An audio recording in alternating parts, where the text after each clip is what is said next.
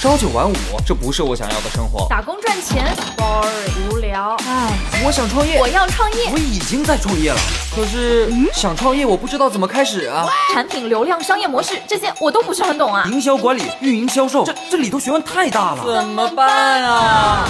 想创业不懂项目挑选，想经商不知商业技巧。乐客独角兽创业导师崔磊，商业小纸条苏南为您一一解答，一一解答。欢迎进入今天的创业找崔磊。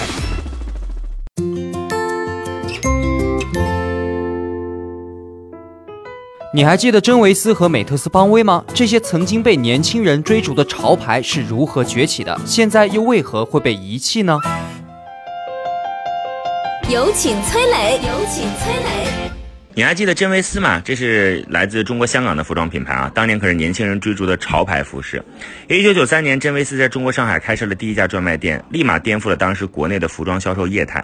当时追逐时尚的青年想买衣服，要么去各大国营商店、大型商场，要么去街边小店、露天服装摊、夜市。国营商店、大商场的服装质量有保障，但是试一下、看一下都不方便。再看一下真维斯的专卖店，衣服、裤子清一色的挂在货架上，不管你买还是不买。都可以随意的选择试穿，店员们充当的是服务的角色，会给你提供导购的服务。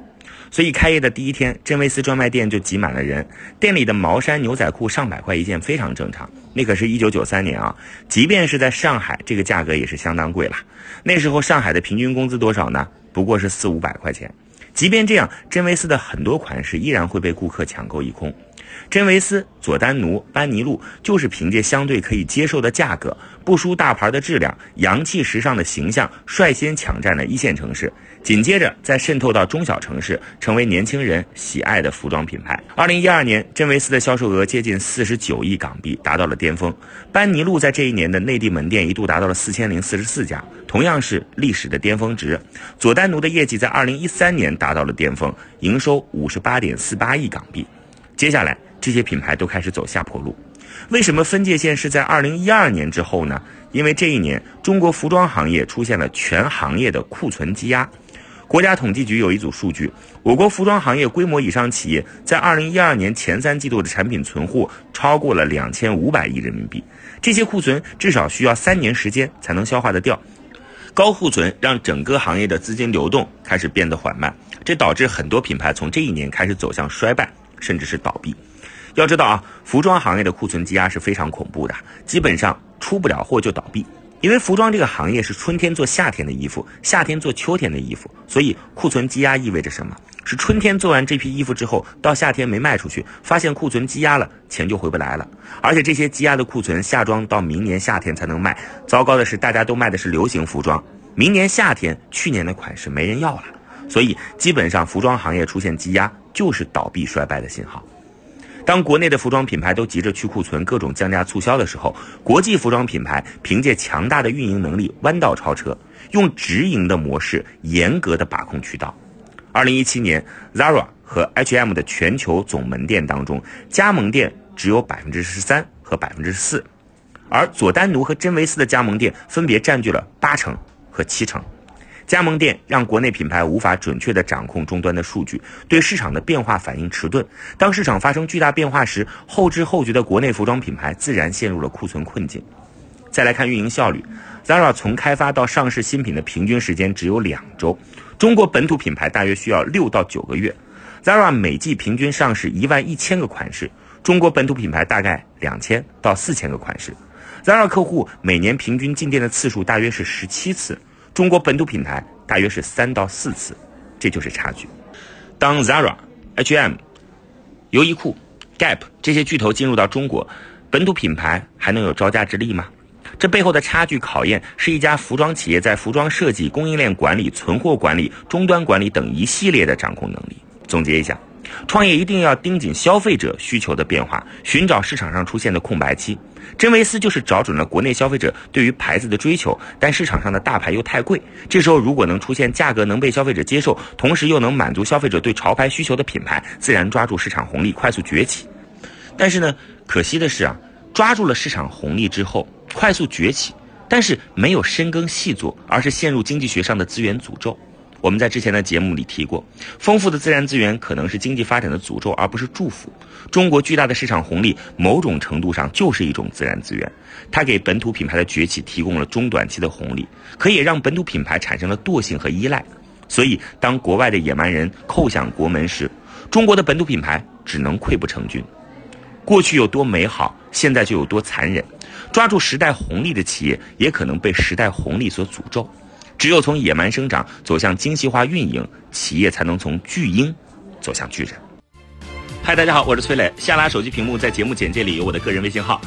朋友圈我会分享创业思考、商业观察，以及和支付宝、抖音等巨头合作的创业好项目，欢迎您来交流。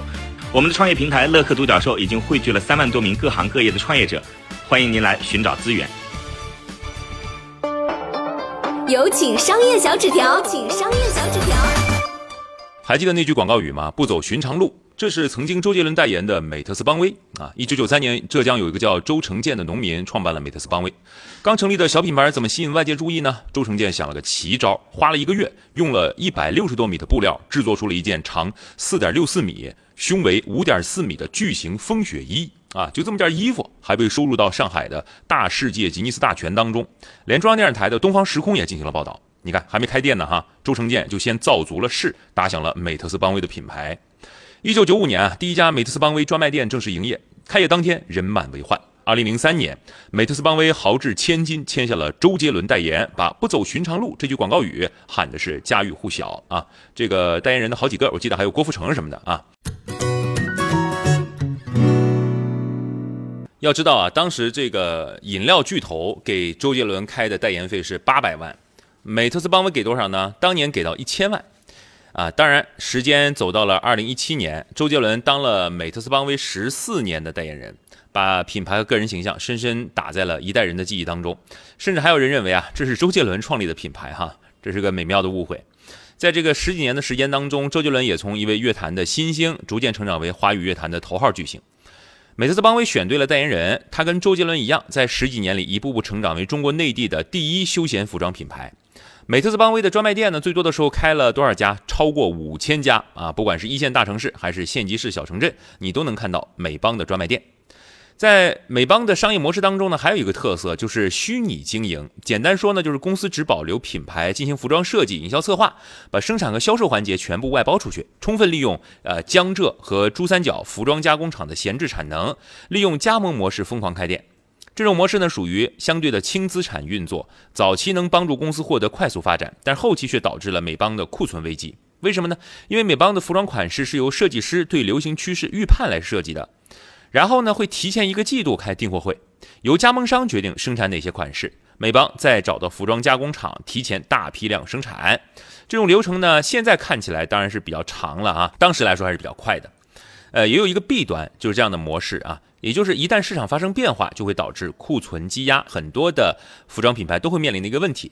比如说，在二零一零年的暖冬季节，哈，美邦大量的秋冬服装生产过剩了，造成了库存的积压，再加上定价相对来说，呃，比较混乱，经常打折什么的，很多加盟商为了完成总部的业绩，用超低价格消化库存，严重影响了美邦的品牌形象，给品牌打上了廉价的标签。美邦呢，一直以来对标的是西班牙的服装巨头 Zara。啊，那他们的库存周转天数差距有多大呢？从设计到成衣摆进柜台销售，Zara 只需要十二天，而美邦在二零一一年第四季度的库存周转天数是一百三十天。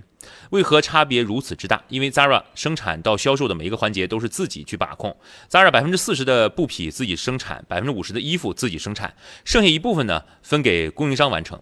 这中间严格控制质量，而且主要采用直营模式来开店。门店每天的销售、库存、订单等信息都要传到西班牙总部，总部根据数据来预测未来两周的销量。因为整个环节在当时相对运营效率足够高，总部能够掌握所有的门店。把数据全部打通，所以 Zara 当时只需要在换季前生产百分之十五的存货，还有百分之八十五的服装呢，可以根据季节反馈数据再进行生产，这样就能大大的降低库存风险了。同时呢，还把握住市场上最潮流的服装款式，提高品牌的时尚度。这就是美邦和 Zara 当年之间的差距。总结一下啊，美特斯邦威等等为代表的一些国产服装品牌，为什么后来被年轻人抛弃？